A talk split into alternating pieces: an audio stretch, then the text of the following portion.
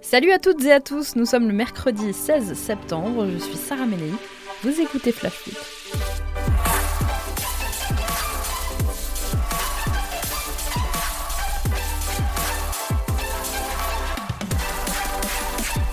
L'entraîneur Lorienté, Christophe Pellissier, sera avec nous dans un instant dans Flash Foot, mais avant ça, place à notre fait du jour.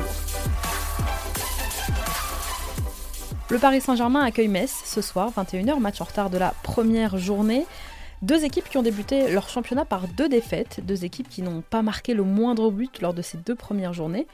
Paris avec un effectif toujours diminué, sans Kylian Mbappé qui n'a pas encore repris, mais également sans Alessandro Florenzi, pas qualifié pour ce match.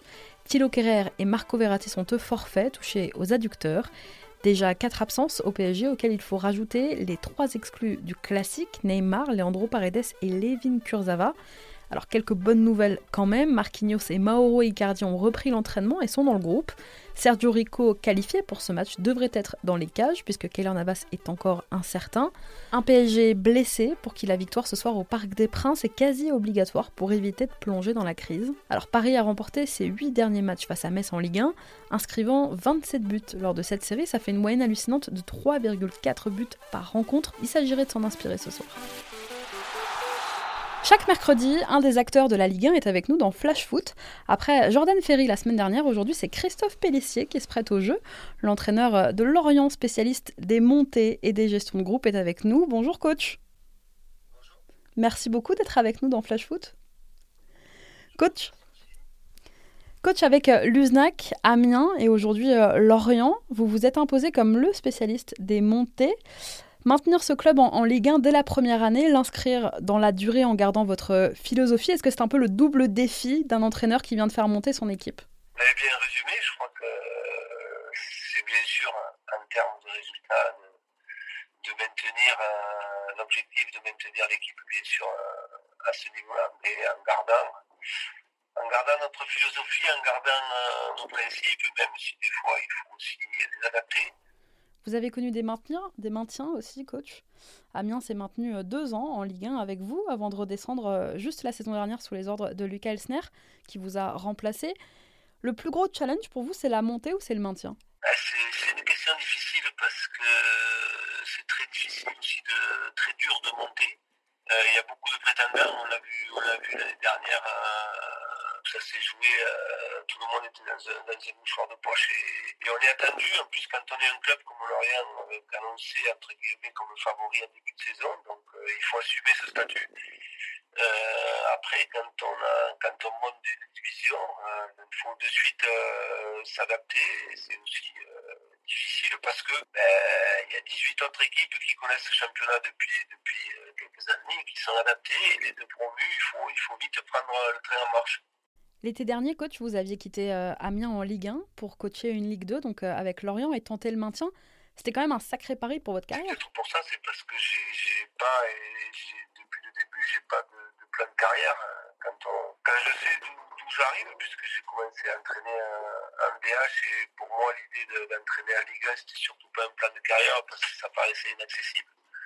Donc, euh, je pense que quand on est coach aussi, j'ai trouvé un environnement favorable à Amiens dans un premier temps. Après, ça, ça a été un peu plus difficile. Donc, je pense qu'il était temps pour moi de, de voir autre chose. Et puis, euh, voilà, il n'y a pas eu aussi de proposition en Ligue 1 qui me permettent d'y rester euh, plus que ça. Donc, euh, j'ai pris la décision de, repartir sur un challenge Ligue 2 avec une équipe qui jouait la montée. Par rapport à moi, mon métier, ça me changeait aussi parce que j'avais beaucoup d'équipes, euh, en charge beaucoup d'équipes euh, me maintien. Et donc, cette fois-ci, c'était une des premières fois depuis que, je suis coach que j'avais une équipe pour, pour, la montée. Donc, c'était ouais, un, autre challenge à relever pour moi différent. Mais je ne l'ai pas pris comme un, comme un pari, je l'ai pris comme un défi. Coach, pour revenir un peu à, Lorient, euh, vos joueurs ont été battus 2-0 à Saint-Etienne à l'occasion de la deuxième journée. Et vous avez encouragé, vous les avez encouragés à apprendre et vite. Alors il faut dire que certains découvrent le haut niveau. Est-ce que c'est ça, vous pensez, qui vous fait défaut pour l'instant? Est-ce que c'est l'inexpérience qui, qui, penche un petit peu dans, en, dans la balance en défaveur un peu de Lorient cette saison? Oui, oui, oui je pense, notamment sur, sur le plan offensif. On n'a aucun joueur de, offensif qui est connu la Ligue 1. Donc on s'aperçoit que ce qui change beaucoup entre la Ligue 1 et la Ligue 2, c'est comme je dis les zones de vérité. Il y a beaucoup plus de qualité dans les, dans les 30 derniers mètres, que ce soit offensive et défensive. Et, et il faut avoir euh, un peu l'expérience dans les déplacements, ce sang-froid dans, dans, des zones où peut-être on en manque à l'heure actuelle. Donc, euh, ouais, c'est pour ça que j'ai dit qu'il fallait apprendre euh, vite, parce qu'on a l'impression sur ce match-là qu'on fait jeu égal, mais euh, dans les zones de vérité, on est, battu voilà, par des, dans des endroits où c'est qu'il faut, entre guillemets, faire mal, et faire mal, c'est pas pour blesser, mais c'est-à-dire c'est faire la bonne passe, le bon tir, le, marquer les buts, et c'est souvent ça qui fait la différence. Lorient, une attaque, une attaque très jeune. Lorient aussi l'un des plus modestes budgets de la Ligue 1 avec Brest et Nîmes. C'est environ 40 millions d'euros euh, pour cette saison. Cet été, vous avez quand même réussi à conserver euh, votre ossature tout en enrôlant quand même euh, du sang neuf, du renfort. Je pense notamment bah, justement à Adrien Gribic, bien sûr, mais aussi à des, jeunes comme Quentin, Boigard et des joueurs un peu plus expérimentés comme Morel ou, ou Monconduit que vous avez retrouvé, ancien joueur d'Amiens. Allier jeunesse et expérience, c'était déjà ça un peu votre recette à, à Ouais, je pense qu'il faut avoir un équilibre dans une équipe, dans un vestiaire avec, avec des joueurs ben, qui, euh, qui, ont l'expérience de ce niveau et qui savent que ben, quand ça va aller bien, ils vont être capables de tempérer les choses. Quand ça va aller un peu moins bien, ils vont, euh, être aussi capables de, de, de garder euh, la confiance qu'il faut avoir pour être performant et l'associer avec, un peu la fougue, l'insouciance de la jeunesse et la qualité bien sûr. Donc c'est ce qu'on a essayé de faire cette année à Lorient. Comment on fait coexister un groupe qui est déjà soudé donc par la montée, qui est sur une certaine euh, dynamique de cette belle saison en Ligue 2, mais à laquelle on rajoute justement euh, du renfort? Comment se crée l'alchimie selon vous entre les deux? Ça c'est toujours, toujours, la difficulté parce que quand on fait venir euh, des joueurs pour renforcer l'équipe, automatiquement il y a des joueurs qui étaient peut-être titulaires l'année d'avant qui le deviennent un peu moins, donc, donc ça peut créer ouais, une pas des malaises, mais oui, ça peut créer peut-être euh, euh, des moments un peu plus difficiles à, gérer. Je crois que c'est le, nœud de la réussite de, la saison, il est là. C'est euh, à savoir, il faut les, deux doivent, doivent aller l'un vers l'autre. aller aussi, même si certains ont connu la Ligue 1, être capables d'amener rapidement leur expérience à la fois sur le terrain et sur le, dans le vestiaire. Les autres prêts à prêt à écouter, à entendre et à accepter ces, joueurs-là. J'aimerais qu'on parle de vos idées sur le, sur le jeu, coach, de votre philosophie, un jeu basé sur l'animation offensive. Vous aimez euh, dominer, presser, récupérer haut le ballon. Une équipe qui joue, euh, vos équipes en général, jouent euh, sans complexe. C'est un peu ça le projet Oui, c'est ça. Je l'associe souvent à la, notion, à la notion de plaisir, à savoir que on doit trouver un plaisir collectif, on doit être capable de faire les matchs, les préparer et les faire euh, les yeux dans les yeux euh, contre tous les adversaires, même si bien sûr des fois il faut s'adapter euh, par rapport à l'adversaire parce qu'on ne peut pas faire malheureusement tout le temps ce qu'on veut mais je veux que voilà, je veux que mon équipe soit, soit actrice de ce qu'elle fait. Je, je n'aime pas subir, donc euh, il faut être capable de défendre voilà, le, plus haut possible, récupérer le ballon, donner le tempo au match. C'est ce que, ce que j'aime que mes équipes montrent.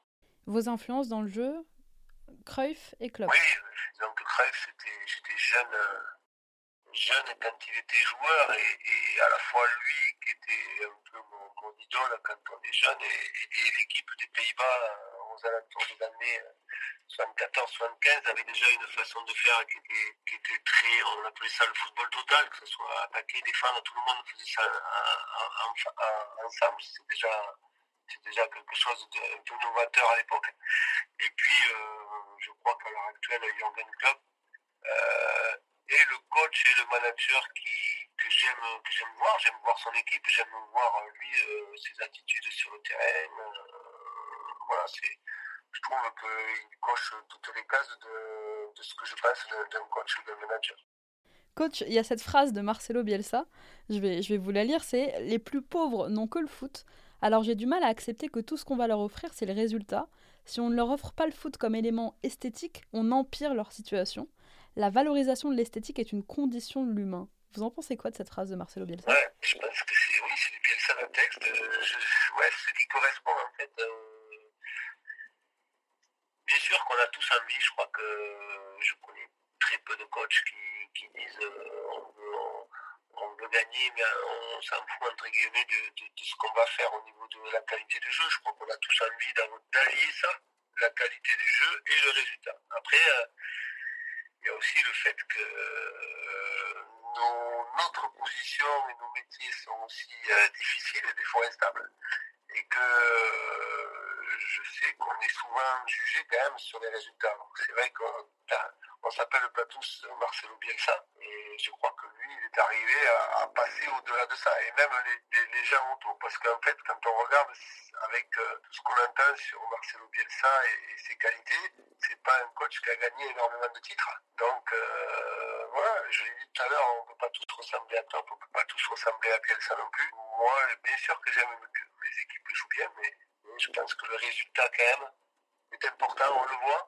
Euh, il dit qu'on ne peut pas leur offrir, euh, euh, notamment à l'humain, que le résultat, mais on sait que quand, quand leur équipe gagne, on voit les, supporters qui sont très, très contents souvent dans un stade ou même à côté. Après, il y a toujours à faire la fine bouche. Oui, mais on pourrait progresser, donc pas tout à fait d'accord avec lui. Il est monté comme vous avec, avec Leeds, donc lui est monté en, première ligue. vous l'admirez, Marcelo Bielsa? Bah Oui, je crois que quelqu'un qui est capable d'avoir une telle influence, j'allais dire, sur euh, un club, parce que les influences qu'il a sur un club, c'est, quand même, elle est quand même assez phénoménale. Il a des, façons de faire euh, immuables, quoi qu'il arrive. Après, euh, je pense qu'aussi, il y a des choses qui, pourraient améliorer, mais, mais par rapport au jeu, par rapport à ses idées de jeu, bah, c'est quelqu'un qui est ouais, c'est un esthète, euh, comme on dit, du football, qui c'est un philosophe, un penseur du football. Je crois que le, foot en a besoin aussi. Euh, j'espère qu'il fera de grands résultats cette année en première ligue pour montrer qu'il a raison aussi de dire que le foot, c'est avant tout euh, de qualité de jeu. Coach, est-ce que vous mettez toujours des GPS sur vos joueurs à l'entraînement? Est-ce que vous faisiez ça, Amiens Oui, oui, oui, on fait, on fait toujours. Je mets toujours ça. Euh, alors c'est pas du tout pour euh, pour fliquer les joueurs, hein, c'est pas du tout dans cette cette idée-là. C'est simplement nous euh, avec le staff par rapport à notre calcul du, de la charge de la semaine. Et, euh, voilà, on a on a besoin de savoir euh, par rapport à ce qu'on veut travailler, les différents exercices, les différentes filières qu'on veut toucher sur le plan athlétique sur les séances. Comme on fait beaucoup de travail avec ballon, euh, ça nous permet d'avoir un, jugement plus pointu sur, sur nos semaines et sur la forme des joueurs. Vous utilisez des drones aussi ou pas? Non, c'est quelque chose à laquelle on réfléchit. Euh, mais il y a une, à l'heure actuelle ici au centre Kerli, un problème de législation aussi par rapport et, bon, on n'a pas pu euh, le mettre en place encore, mais c'est quelque chose que je réfléchis parce que la vision euh, avec un drone aussi euh, aérienne est, très intéressante sur le plan euh, Coach, un peu plus d'une semaine après son arrivée euh, chez vous, Armand Lorienté s'est blessé à un adducteur, c'était en fin de semaine dernière. Il doit passer une IRM demain. Est-ce que vous avez des nouvelles? Il s'est blessé à un adducteur, donc on, aura les résultats demain puisqu'il passe l'IRM demain. Mais ça semble quand même bon, sur forfait pour ce week-end. Il n'y a pas a pas de de questions là-dessus. Après, on verra l'étendue des dégâts. Comment est-ce que vous abordez justement ce week-end, coach, le derby euh, breton dimanche face à, Brest, un déplacement euh, important à Francis Leblanc entre euh, face à ce qui est un concurrent direct au maintien? Alors, pas du tout dans, l'objectif de concurrent direct au maintien, parce qu'il n'y a que trois matchs joués et on ne sait pas à la fois Brest et nous ce qu'on pourra jouer. c'est simplement les, les, performances et la qualité de ce qu'on fera sur le terrain qui nous dira.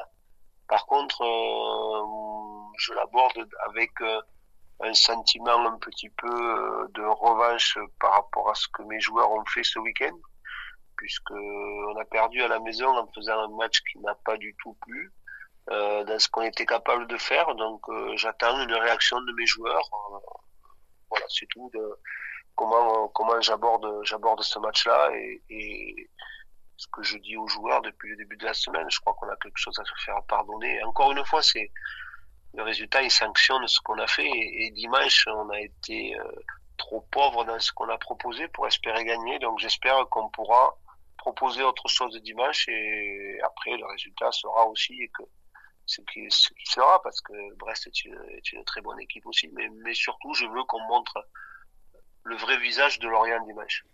Si vous pouviez, coach, euh, enrôler là tout de suite un joueur de Ligue 1, alors hors Paris Saint-Germain, mais avec un, budget, ne me dites pas Neymar ou Mbappé, mais avec un budget illimité, ce serait qui avant le 5 octobre? Ce serait qui euh, Il y en a beaucoup, hein, parce qu'il y, a de, très très bons joueurs en Ligue 1, mais, c'est vrai que euh, à l'heure actuelle, c'est peut-être l'actualité qui me, fait penser à ça, mais quand on voit le match hier de TJ Savanier, euh, que un joueur que je connais depuis depuis longtemps, depuis l'Avignon aussi, euh, Nîmes. Euh, ouais, s'il y a un joueur qui doit me sauter aux yeux à l'heure actuelle, c'est lui. Plus sérieusement, coach, est-ce que vous attendez encore du, du, renfort avant la fin de ce mercato là, dans, dans un peu plus de 10 jours maintenant?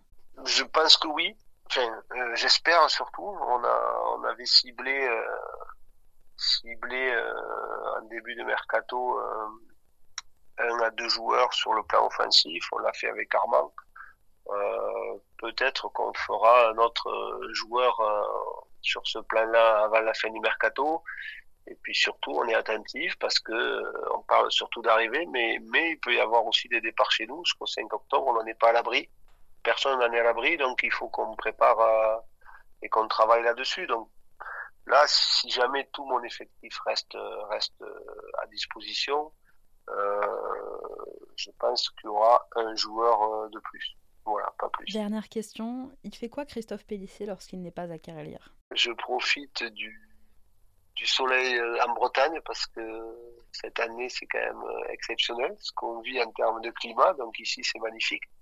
Donc euh, souvent balade avec mon épouse ou quelquefois un peu un peu de golf quand j'ai quand j'ai un peu de de temps en fin de soirée. Mais bon ça c'est un peu plus un peu plus difficile. Et après non, j'aime bien, euh, j'aime bien être euh, tranquille à la maison, euh, soit regarder du sport, ou soit lire un, bon livre, mais bon, rien de particulier. Vous voyez pas Laurent Blanc en cachette pour jouer au golf quand même?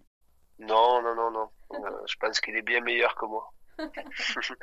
je débute et, et je, et je mets pas assez de temps sur les. Je passe pas assez de temps parce que mon métier ne me le permet pas. Parce que vous bossez, coach, parce qu'il y a du boulot. Ouais, voilà, c'est ça. Mais bon, il faut savoir de temps en temps. Euh, il faut savoir un peu de temps en temps se libérer aussi la tête, ça fait du bien. Pensez à autre chose. Vous, vous lisez quoi en ce moment? Dernièrement, le, la, biographie qui avait été faite sur Zinedine Zidane. Ah. Voilà, par. Euh, Frédéric Hermel? Journaliste d'RMC, voilà. RML sur Zizou, ça vous a plu? Oui, oui, oui, j'ai beaucoup aimé. Et oui, voilà, même sans le connaître, mais je crois qu'à travers le livre, c'est l'idée que je me fais du meilleur coach qu'on a, qu'on a en France. On a bien de la chance qu'il soit français. voilà, c'est ça, exactement. Coach, merci beaucoup d'avoir répondu à nos questions. C'est moi, il n'y a pas de souci. Je vous souhaite une très belle saison et je vous rappelle donc, euh, je vous rappelle à tous que Brest-Lorient, euh, ce sera dimanche 15h dans le cadre de cette quatrième journée de Ligue 1. Très belle saison euh, au Lorientais, coach. Merci, bonne soirée.